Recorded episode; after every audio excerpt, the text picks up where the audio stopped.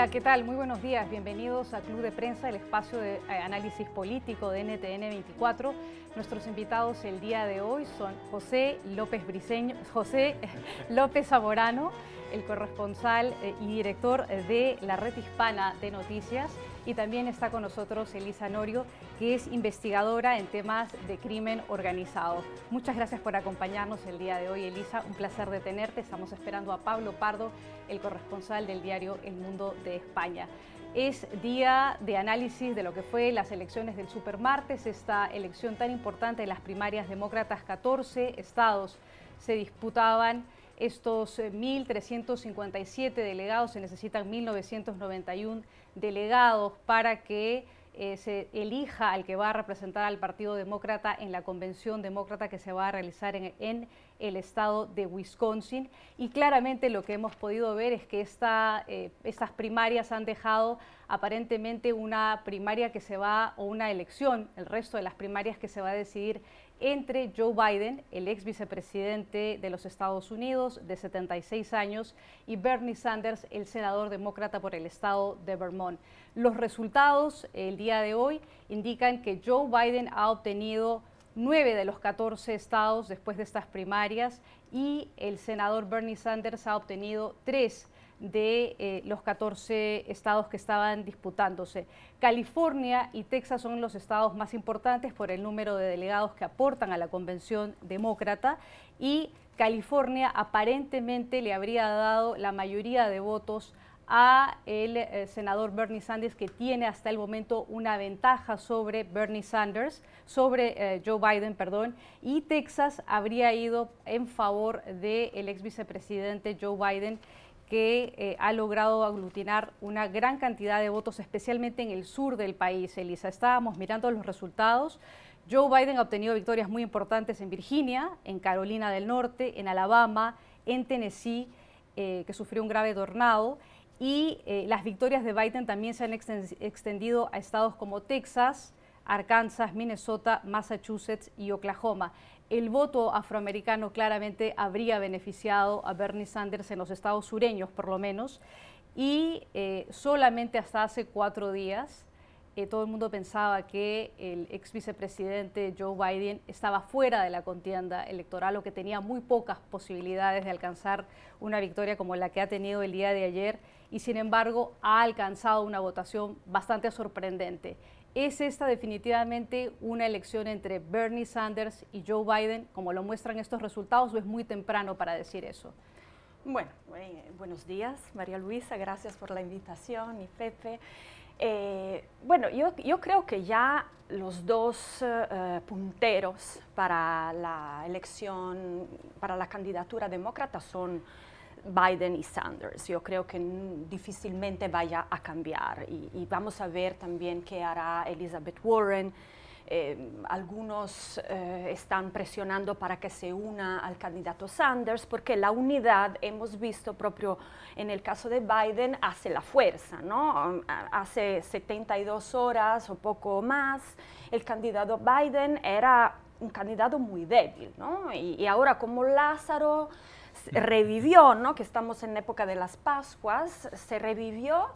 Y, yo mm, creo que el hecho de, que eh, los otros candidatos demócratas del establecimiento, más cercanos al establecimiento, eh, Klobuchar, Buttigieg y Beto O'Rourke, se unieron a Biden, lo, lo apoyaron, eso jugó un papel fundamental. Yo creo que sin esto hubiéramos visto algo diferente o, mejor dicho, hubiera habido una dispersión de votos. ¿no? Y, seguramente el, voto afroamericano, lo hemos visto mm, totalmente en Carolina del Sur, es para el candidato Biden y también en los votos de, em, de, las personas de la población un poquito mayor. ¿no? La, faja de, de, votantes que tienen más de 40 años seguramente son un bloque que, eh, que va por Biden, mientras que los candidatos, o mejor dicho, los electores más jóvenes, potenciales, la generación de los millennials y, y los zetas, que, que son de 30 años para abajo, son seguramente apoyadores de Biden. Lo que a mí eh, personalmente un poco me, me, apena es que Elizabeth Warren, la única mujer que quedaba, pues queda muy atrás espero que su tenga propio un papel. estado. ¿Cómo? Y su propio, estado, su propio estado perdió, pero leí ayer unos análisis, en particular uno muy bueno de Vox, que decía que finalmente el candidato promedio o medio eh, del Partido Demócrata no es un candidato con un eh, nivel cultural muy alto para que eh, la candidata Warren sea una candidata, digamos, atractiva, ¿no? Es muy estructurada, muy culta y entonces ahí, digamos, es atractiva por una porción eh, menor con respecto a lo que es la mayoría del panorama de los electores. una nota, digamos, de color que me llega desde Italia, yo, esa es mi nación de origen, el candidato Bloomberg, que invirtió mucho para este supermartes, ganó en el único estado que era American Samoa, ¿no?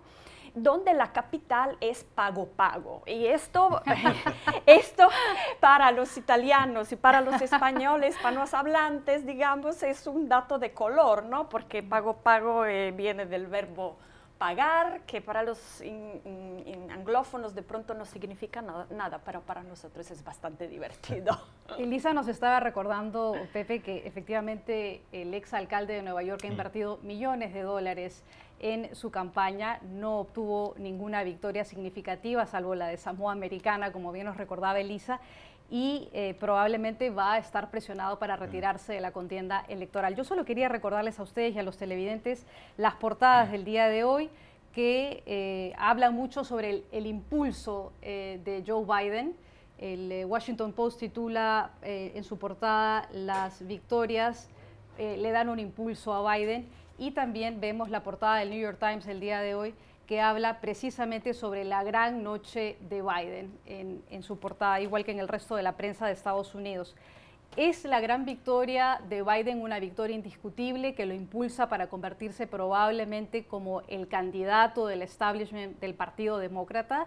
Biden es el candidato del establishment, eh, del, Partido Demócrata, mientras que, eh, mientras que Bernie Sanders representa el ala más izquierdista del partido. ¿Será Biden el que finalmente llegue a la convención demócrata con el apoyo y el arropaje del resto de los candidatos que le van a endosar sus votos o todavía no? Me olvidé la bola de cristal, María Luisa, la dejé en casa lamentablemente, pero sí, absolutamente la historia de la noche es Joe Biden. ¿no? En la política, un joven de Arkansas hizo fama como The Comeback Kid, el chico del retorno, Bill Clinton. No más Bill Clinton, el chico del retorno es Joe Biden. El hombre está literalmente muerto y enterrado hace 72 horas antes de las primarias de Carolina del Sur y evidentemente resurgió de las cenizas, como dijo Elisa, como Lázaro, y realmente resurgió con mucha fuerza no solamente estamos hablando de que logró de alguna manera presentarse como un candidato viable, capaz de competir, sino que incluso sorprendió en estados donde teóricamente iba a perder apenas un día antes de las elecciones. Un caso muy, muy ejemplar fue Virginia. Llegó a Virginia en tercer lugar. Estaban adelante Bernie Sanders, Mike Bloomberg, ellos con 22 y él con 18 y ganó por más de 50 puntos porcentuales. Y la coalición que le está dando el triunfo es sumamente interesante en casi todos los estados con la excepción de California. Ganó el voto blanco por una ventaja ligera, pero lo ganó. Ganó abrumadoramente el voto afroamericano y solo en California perdió el voto latino. ¿no? Aquí está pagando la factura de su jefe, ex jefe, el líder de deportaciones, Deporter in Chief Barack Obama, con más de 5 millones lo que lo llevó ya a Joe Biden a decir que fue un error esa política, no lo había dicho antes, obviamente está dándose cuenta que está pagando una factura seria por ese tipo de políticas con la comunidad latina que va a ser un, factor clave. A mí lo que me parece muy rescatable, sí, obviamente es el hecho de que el establishment se está volcando para Joe Biden, pero hay una razón práctica, no se trata de que están todos unidos por, contra, contra Sanders, legítimamente hay demócratas que creen que las posiciones que tiene Sanders, ¿no? Que aquí son como progresistas, ¿no? Realmente no son como la izquierda como lo entendemos en México o ni siquiera en Europa, ¿no? Esta idea de eh, condonar la deuda estudiantil, la universidad pública eh, gratuita, ¿no? El nuevo pacto verde, seguridad universal, que existen en muchos países, ¿no? Creen que esa, esas posiciones van a ser utilizadas como etiquetas de socialista o comunista por los republicanos y por lo tanto Sanders no sería capaz de construir la coalición, no solamente de progresistas, sino de moderados y de, independientes para ganar las elecciones de Estados Unidos, que típicamente se ganan alrededor de un centro, de un espacio político. Entonces entiendo ahí que el establishment, si lo definimos como Beto O'Rourke, Amy Klobuchar, ¿no? Pete Buttigieg, se estén volcando porque tienen posiciones muy similares. Para mí la gran interrogante hoy después de que se resuelva California, que probablemente va a ganar Sanders, por el voto latino, va a ser que va a ser Mike Bloomberg. Mike Bloomberg no solamente tiene muchísimo dinero, tiene probablemente la mejor organización y la mejor estructura de cibernética para entender el electorado. De lo contrario, no te explicas, aparte de los más de 500 millones de dólares que gastó, cómo fue capaz de resurgir de la nada a tener posiciones realmente de competencia en algunos estados muy importantes. Si Mike Bloomberg pronto decide volcar todo su apoyo y quizá una parte de su dinero y toda su estructura organizativa que es muy buena a favor de quien tiene la mayor, con quien tiene la mayor similitud ideológica, que es Joe Biden, porque los dos son moderados, me parece que Biden podría sí, ahora sí, constituirse en una fuerza imbatible, a pesar de que vienen estados importantes, viene Florida todavía, falta Nueva York. Yo creo que esa va a ser la clave. ¿Qué va a hacer Mike Bloomberg con su dinero y con su candidatura? Saludamos a Pablo Pardo que se une a nuestra mesa de análisis político el día de hoy. Hola Pablo, ¿cómo estás? Corresponsal del diario El Mundo de España. Estábamos escuchando el análisis de Lisa y, de Pepe y quería preguntarte, ¿tú crees que Bloomberg estaría dispuesto a retirarse de la contienda electoral teniendo en cuenta los pobres resultados que ha recibido? Solo ganó en Samoa Americana y eh, tiene mucho dinero, tiene mucho, mucha riqueza y tiene mucha campaña publicitaria pero no parece que tiene el apoyo de los votantes según estos resultados. Y la segunda pregunta, ¿qué crees que viene ahora para Sanders y para Biden de cara al próximo martes, donde también hay primarias en estados importantes? Bueno, yo creo que eh, Bloomberg se va a retirar. Eh, otra cosa es, es cuándo, si lo va a hacer ahora o después de Florida. Eh, pero sí, porque en, Samoa, que es el único sitio donde ha ganado, me parece que le salió a 476 dólares cada voto. Eh, con lo cual, bueno, es claro que, no es, eh, que no es viable. Y él ya ha dicho que, aunque no gane las primarias, él va a mantener su estructura y va a seguir gastando eh, e invirtiendo para apoyar al que salga de las primarias, incluso sin descartar a Bernie, a Bernie Sanders. Otra cosa es que Bernie Sanders no quisiera que le apoyara a Bloomberg, pero Bloomberg está dispuesto a ello. Eh, y conociendo a Sanders es perfectamente capaz de decir que él no quiere el, apoyo de, Bloomberg.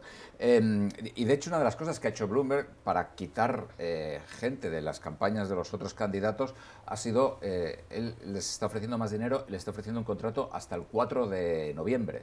Es decir, eh, en las otras campañas, el día que tu candidato eh, deja mm, la, carrera, tú mm, pierdes tu empleo.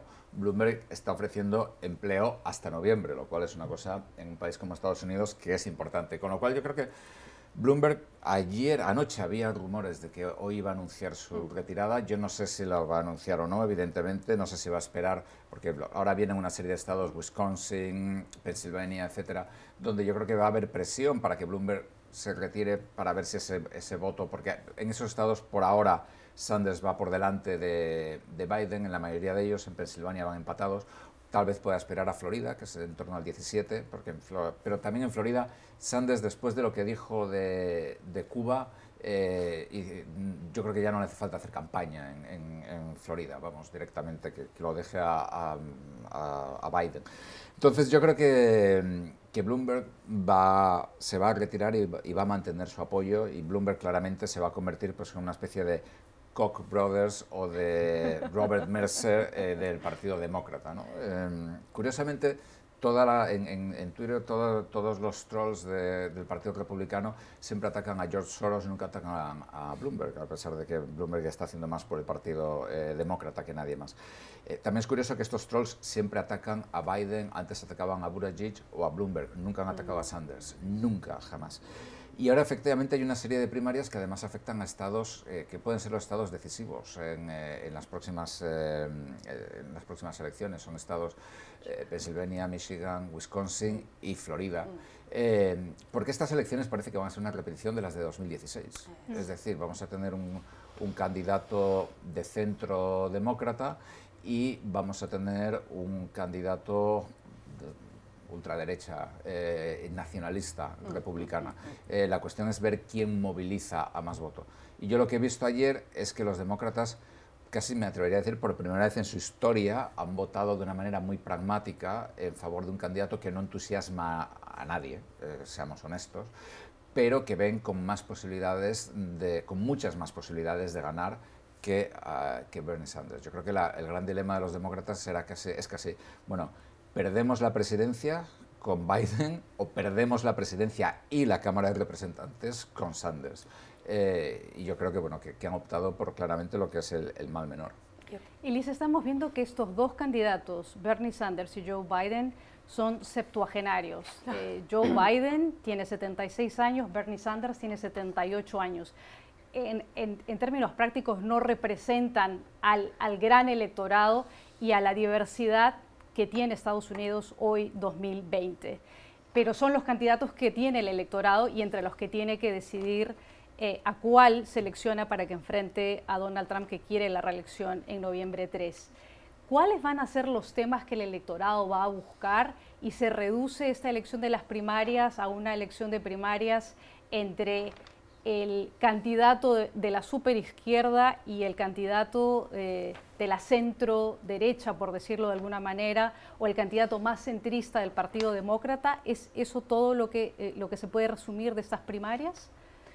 Pues digamos que hay que tener en cuenta también que tenemos un presidente eh, republicano y que será el candidato republicano de 73 años, ¿no? Entonces es una... Tres hombres blancos septuagenarios. Exactamente, exactamente, ese es el escenario, ¿no? Tres hombres... De hecho, perdón un segundo, aunque gane la única mujer blanca, también es septuagenaria, también. que no va a ganar, vamos, pero eh, es decir, es o sea, gane quien gane las elecciones, va a ser el presidente más viejo de la historia de Estados Unidos. Sí, sí. Salvo eh, que Tulsi Gabbard gane, que sería un milagro, vamos. Eh, eso es, es, un tema mm, que, que, me sorprende mucho porque, digamos, también el panorama de, de, estas primarias con respecto a la del 2016 era bien vario, ¿no? Había un poco de todo, se representaba un poco de todo de toda la, población y llegamos a, a, corolar a eso, ¿no? Llegamos a dos eh, mm, hombres blancos de 70 años.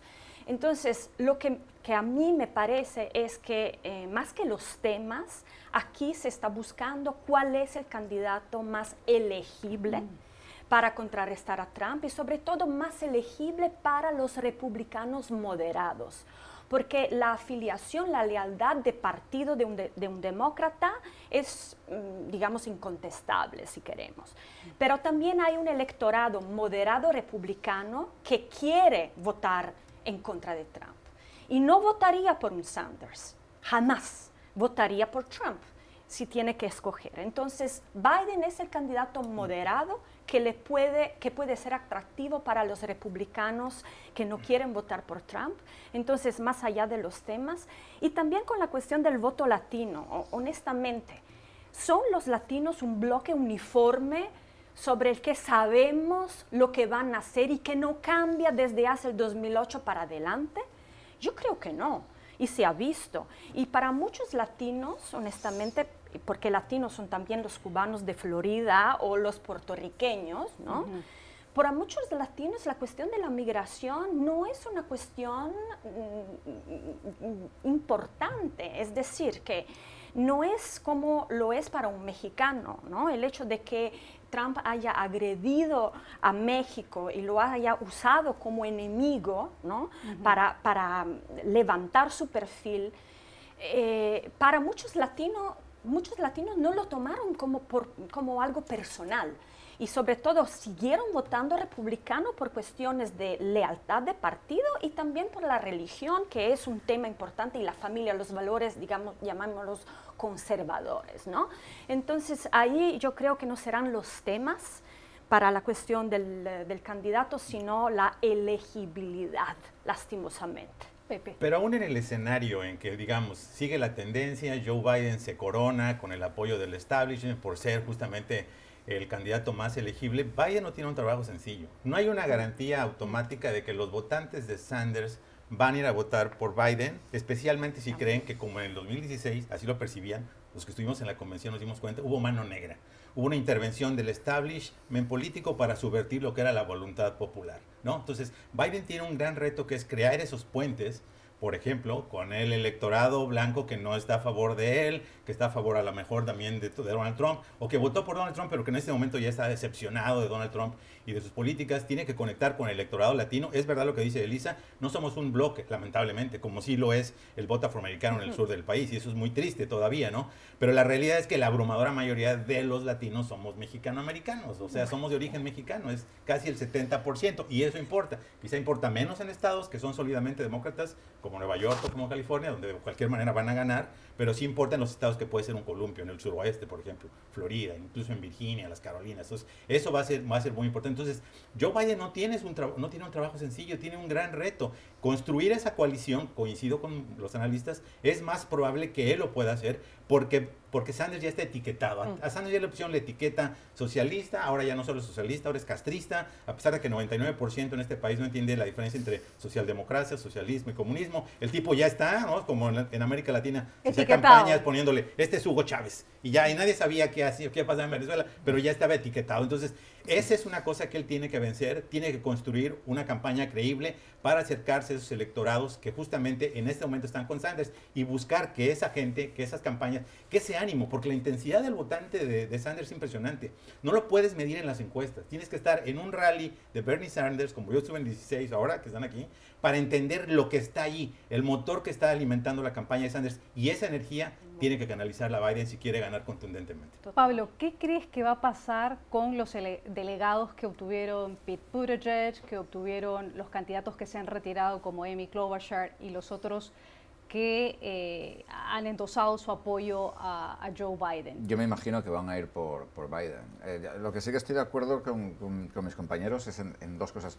Una, y creo que es algo que no, que no estamos viendo muy bien, es la diferencia, las diferencias raciales en Estados Unidos son muy importantes, lo que se quiera, pero hay una diferencia generacional mm. brutal. Es decir, en las encuestas se ve, por ejemplo, que los millennials y sobre todo la, la generación Z, la Generation Z, eh, que es gente de creo de menos de 25 años, una cosa así, están como 10 puntos a la izquierda del Partido Demócrata, sobre todo en cuestiones sociales, más que en cuestiones económicas. Y yo creo que es ahí donde, donde se ve muchísimo esta fractura. ¿no? Es decir, eh, por ejemplo, los afroamericanos de más edad votaron por Biden, los más jóvenes, muchos votaron por, eh, por Sanders. Con los latinos me imagino que también pasaría una cosa parecida, probablemente. Y yo creo que esta es una diferencia eh, absolutamente eh, brutal. Y luego, yo, eh, sí, o sea, desde luego los votantes, pero vamos a ver, Sanders es una secta. Es decir, los votantes de Sanders es, como muchos votantes de Trump. Si Sanders les dice que se tiren por la ventana, se tiran. O sea, es decir, literalmente yo he entrevistado a gente en Iowa y en New Hampshire este año que estaban en meetings de, meetings de Bernie, de Bernie y, y, les decía, ¿y si sale Biden o si sale Bloomberg, vas a votar? Me decían, no. Entonces yo les decía, ¿prefieres que esté Trump de presidente a Biden? Pues algunos se quedaban pensando, no se había dado cuenta. Eh, pero otros decían, sí, lo prefiero. Entonces, es decir, es gente literalmente que están convencidos de que a Sanders le están robando las elecciones. Digamos, es, un poco la mentalidad de, eh, del votante de Trump. Eh, entonces, eh, hay una parte de ese, de ese electorado que no va a votar jamás por nadie que no sea Sanders. del mismo modo también que hay una parte del electorado de centro y sobre todo también republicanos que no van a votar por Sanders, eh, por varios motivos, porque es socialista y un motivo que a menudo no, no, no, nos acordamos de él, porque Sanders no es demócrata. Muchos demócratas detestan a Sanders porque Sanders no es demócrata. Y cuando Sanders dice, queridos compañeros demócratas, Sanders es un señor que se hace demócrata cada vez que hay elecciones para poder salir en los debates pero el resto del tiempo no es demócrata. Bueno, hace caucus con los demócratas en las votaciones del Senado. Hace caucus con los demócratas, pero no es demócrata. Es decir, se acaban, en 2016 se acabaron las elecciones y él dejó el Partido Demócrata. Yo creo que ahí Sanders perdió una oportunidad. Si estos cuatro años hubiera estado en el Partido Demócrata, probablemente hubiera conseguido mucho más apoyo. Sanders acaba todos sus, todos sus rallies diciendo eh, esto es contra el establishment republicano y demócrata. Entonces, así tampoco se crean coaliciones. Vamos a la pausa para hablar de Venezuela y volvemos a Club de Prensa. Usted está escuchando Club de Prensa, el programa de análisis de la actualidad desde Washington. Club de Prensa dirigido por Gustavo Alegret en NTN 24, el canal de las Américas. Véalo de lunes a viernes por nuestra señal internacional. Pídalo a su cable operador. ¿Qué tal? Volvemos al programa para hablar ahora de Venezuela. a propósito de una información que está circulando en la prensa internacional. Se trata de Hugo Armando Carvajal, el ex jefe de inteligencia eh, militar de Venezuela. El gobierno español aprobó la extradición a Estados Unidos eh, de, de, este ex militar venezolano apodado El Pollo, quien enfrenta cargos de narcotráfico y tráfico de armas.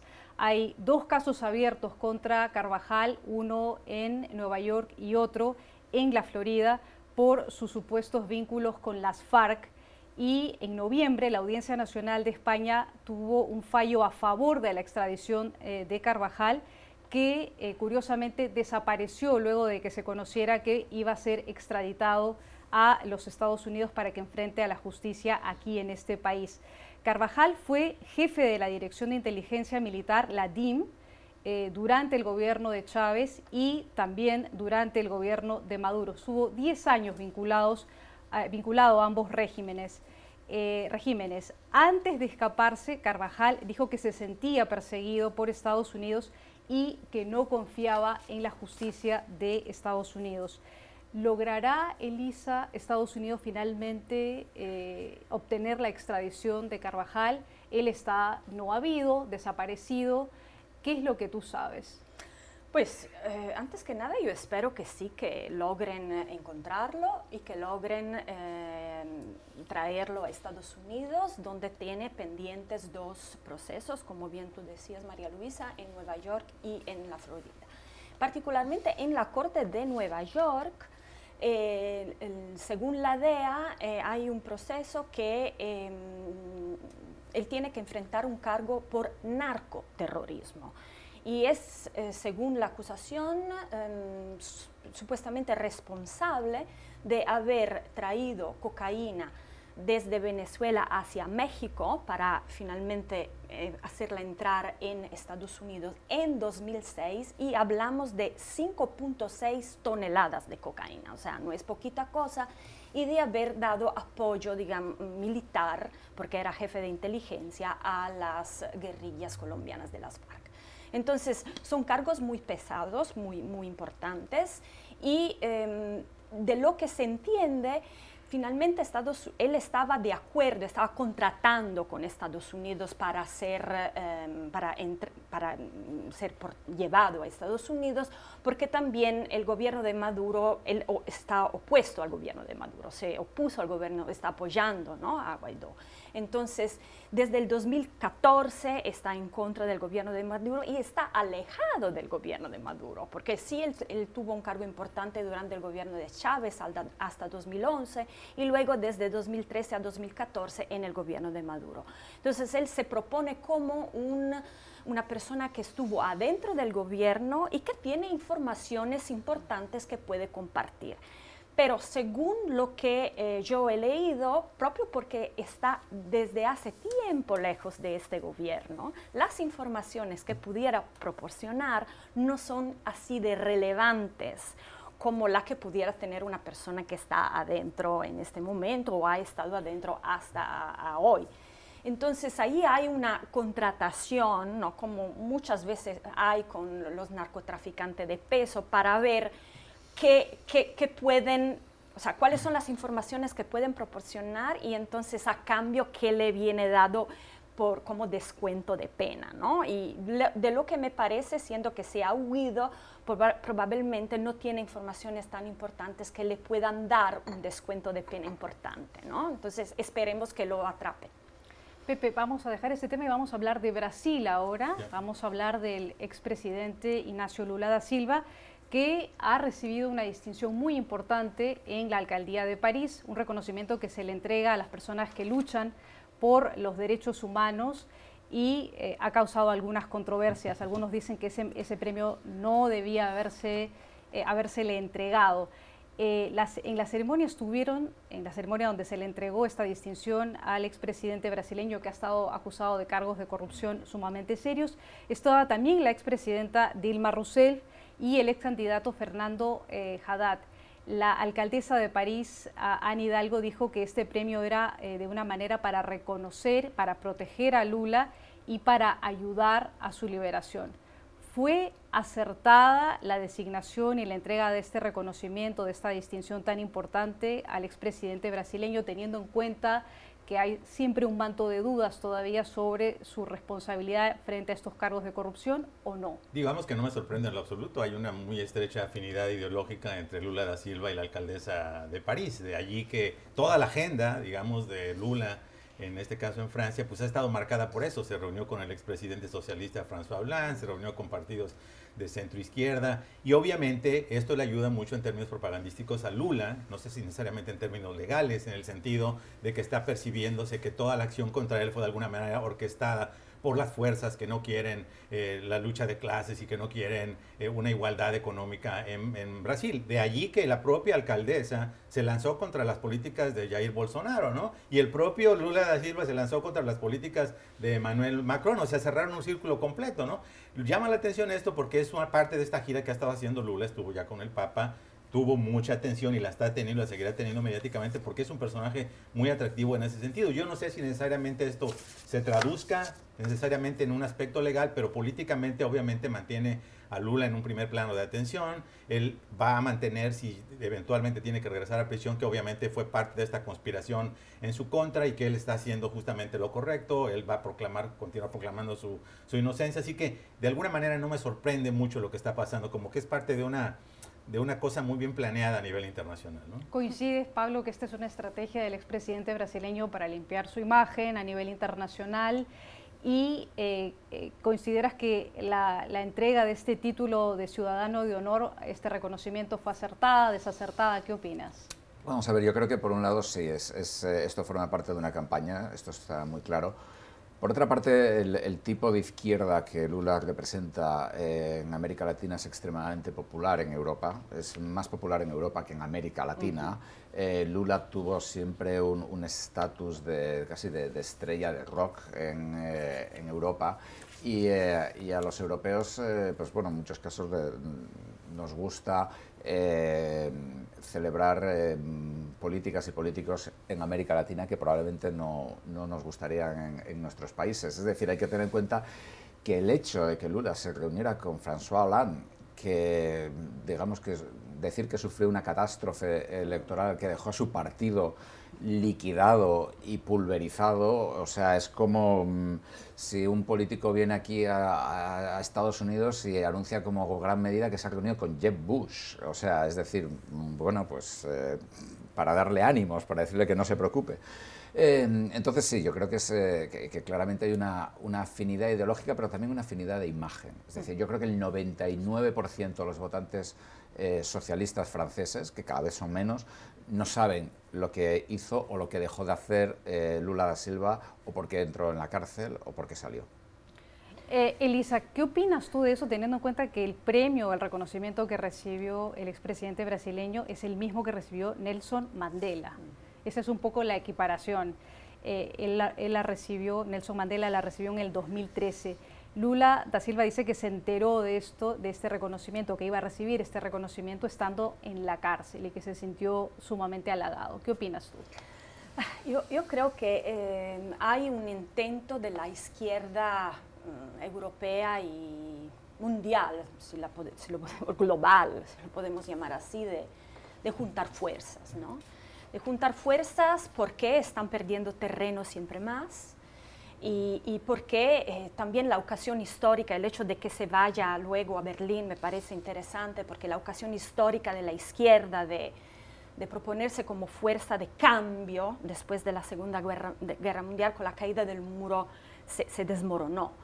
Y, y, siempre más, desde ahí por adelante se ha desmoronado. Y eso es algo que eh, que, es, que es impactante. ¿no? Entonces se está uniendo esta, estas fuerzas de izquierdas alrededor de, figuras simbólicas, ¿no? son figuras, son íconos, son, son íconos que pueden de pronto recalentar el ánimo y hacer que los votantes luego ¿no? Eh, decidan por, por, por, por, por, sus, por, el partido, digamos, de izquierda, lo que sea y, y a donde sea.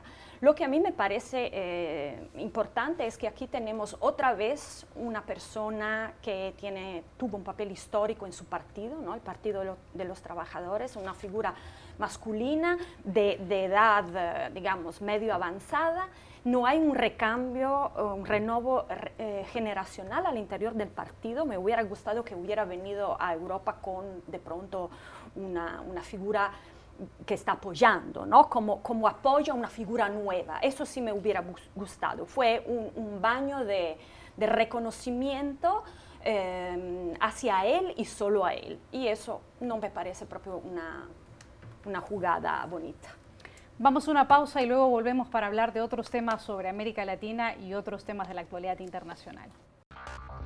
Usted está escuchando Club de Prensa, el programa de análisis de la actualidad desde Washington.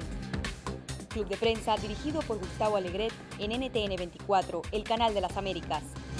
Véalo de lunes a viernes por nuestra señal internacional. Pídalo a su cable operador.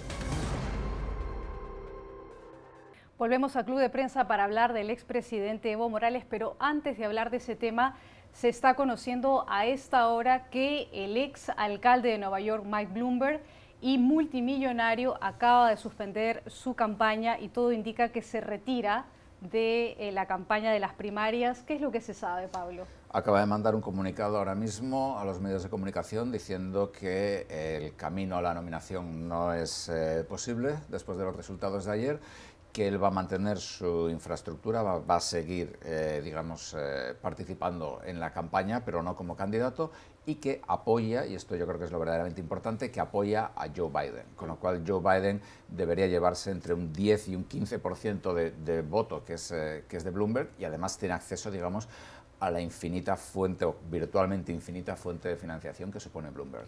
¿Eso significa que Biden tiene muchas más posibilidades de ganar la nominación ahora?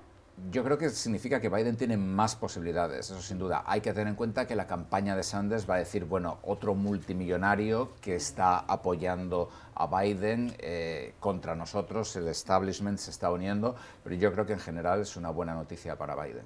Sin duda, sin duda.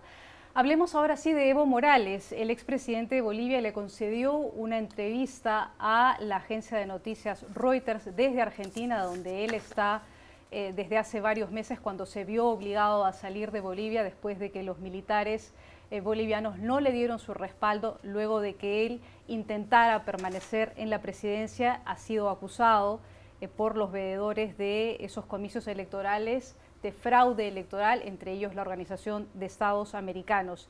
En esta entrevista que le concede a Reuters desde Argentina, él señala que está seguro de que su partido, el partido más va a ganar los comicios que hay en mayo próximo y eh, que solamente un fraude o un golpe podría frustrar esa victoria. Morales se ha quejado de que no pueda participar en esos comicios y dice que Estados Unidos y la Organización de Estados Americanos están detrás de eso. Eh, Morales no puede eh, competir en estas elecciones y el expresidente Carlos Mesa va segundo en los sondeos eh, en Bolivia. La actual presidenta interina de Bolivia, Janine Áñez, está en tercer lugar. ¿Qué puede pasar en Bolivia, Elisa? ¿Y eh, hasta qué punto Evo Morales eh, tiene razón o no en lanzar estas acusaciones?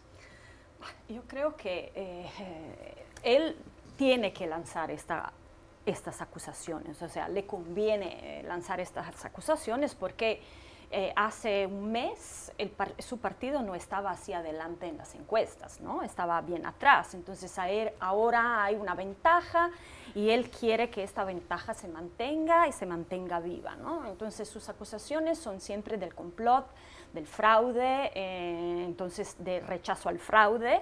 Si bien hay, eh, digamos, ha habido una investigación por parte de la UEA, por parte también de la Unión Europea, que sí mantienen, digamos, ah, presentan datos que eh, dan prueba ¿no? del fraude. O sea, en el momento en que eh, la luz eh, se, se, fue el 23 de octubre y la ventaja ahí era una brecha, se decía, se, digamos, se, juega todo en, en, en cuestiones muy eh, muy obscuras. Lo que a mí me gustaría ver es un Evo Morales que sí quiere un esclarecimiento, que sí habla con datos a la mano, que sí eh, presenta argumentos fácticos y no siempre la, la misma teoría del complot. Entonces, finalmente, yo creo que esto lo está haciendo porque quiere que esta ventaja se mantenga y se amplifique a favor de él, antes que nada, y luego de su partido. Pepe. Sí, ausentes las pruebas, evidentemente se tiene que enmarcar en una campaña de propagandismo político, ¿no? En el sentido de que mantiene el momentum, la atención mediática, encuentra y busca enemigos y es una manera de galvanizar a su base. De hecho, su candidato pues iba adelante en las encuestas, yo coincido con Elisa, evidentemente él quiere mantener eso y sobre todo quiere regresar al poder. Mm. Eso está muy claro, está acusando a la OEA y a Luis Almagro de haber hecho una cosa indecible, ¿no? Por haber manipulado las cifras supuestamente, está hablando de ir a la Corte Internacional de la Haya, está hablando de acusaciones específicas contra, contra Almagro, pero no se ve que tenga ahí mucha sustancia. Este informe fue sumamente polémico porque se intentó, intentó presentar como que procedía de MIT, probablemente la institución académica más prestigiosa de Estados Unidos, resultó que no lo hizo MIT, fueron dos investigadores que estuvieron en MIT, que supuestamente la publicó el Washington Post, estuvo en un blog del Washington Post, todo parece como que encajar en esta idea de mantener la atención mediática internacional hacia lo que es la causa de Evo Morales. Eh, Pablo, Pepe está haciendo alusión precisamente a un informe que fue publicado eh, hace pocos días en el que, como bien señala Pepe, eh, básicamente lo que se hace es cuestionar la actuación de la Organización de Estados Americanos en su veduría de las elecciones de Bolivia. Y el autor de ese informe, o la persona que está detrás de ese informe, es un personaje llamado Mark Weisbrot, un economista estadounidense que eh, fue el que contrató a estos investigadores del MIT, que se formaron en el MIT, para que elaboraran un, informe que básicamente desvirtúa todo lo que la OEA había acumulado durante su, su. En un artículo que publica el diario argentino La Nación, señalan que Mark Weisbrot es uno de los principales lobistas de Nicolás Maduro. Aquí vienen conexiones interesantes porque Weisbrot resulta que no solamente estaba haciendo este trabajo por encargo eh, de, eh, eh, o, en contra de la OEA, sino que también ha trabajado a favor de Maduro y que incluso, dice el diario La Nación, las vinculaciones de este economista Weisbrot vienen desde la época en que Hugo Chávez era presidente. ¿Le sorprende esta información? ¿No le sorprende? ¿Y cuál es la labor de este tipo de lobistas en Washington que encargan informes para luego desvirtuar información de organizaciones como la OEA? Bueno, eh, eso son dos cosas. Por un lado, eh, eh, dirige un think tank que se llama el Centro para la Investigación eh, Económica y Política, el CIPER se llama, que no hay que confundir con otro que tiene exactamente el mismo nombre, que es europeo, pero que no, no tiene nada que ver eh, ideológicamente con, con este. Eh, y bueno, los think tanks en Estados Unidos, o los centros de pensamiento, como se les llama en ocasiones, aunque tienen mucho prestigio en la práctica, son lobbies encubiertos. Eh, y, y, quien les da, y, es más fácil hacer lobby por medio de un think tank que por medio de un lobby una empresa de cabildeo, porque una empresa de cabildeo tú tienes que informar todo el dinero que estás dando, etcétera, etcétera, mientras que los think tanks son mucho más opacos.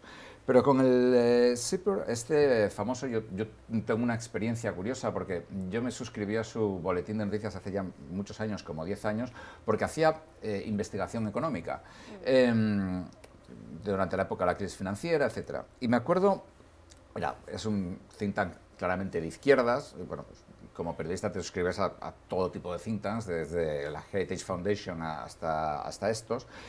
Y me acuerdo que cuando se produjo el, famoso, bueno, el famoso, el tristemente famoso eh, golpe de Estado en Honduras, cuando Manuel Zelaya fue, tuvo que dejar el poder, exiliarse, etc., de pronto el CIPER eh, dejó de enviar eh, en sus boletines noticias económicas y era todo, absolutamente todo, de Honduras con lo cual yo me quedé completamente en estado de shock.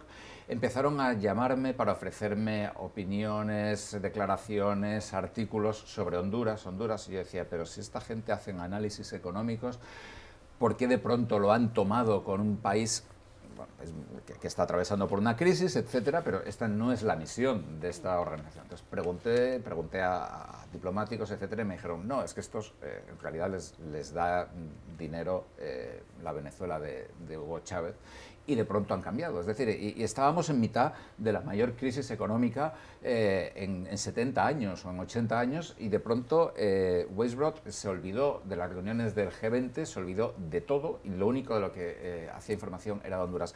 Ahora mismo, de hecho, si uno visita la, web de este think tank, es prácticamente todo acerca de América Latina. Es decir, eh, bueno, todo, por lo menos la mitad. Es una cosa curiosísima. Interesante el rol de los lobistas en Washington. Hacemos una pausa y regresamos para hablar de otros temas. Ya volvemos. Usted está escuchando Club de Prensa, el programa de análisis de la actualidad desde Washington. Club de Prensa dirigido por Gustavo Alegret en NTN 24, el canal de las Américas. Véalo de lunes a viernes por nuestra señal internacional. Pídalo a su cable operador. Volvemos a nuestro último segmento solo para despedir el programa porque se nos ha acabado el tiempo, pero queremos agradecer a nuestros invitados el día de hoy. En primer lugar, a Lisa Norio, investigadora y especialista en temas de crimen organizado, a Pablo Pardo, corresponsal del diario El Mundo de España, y a José López Zamorano, director de noticias de la Red Hispana. Gracias por estar con nosotros el día de hoy. Con ustedes será hasta otra oportunidad. Que tengan un muy buen día.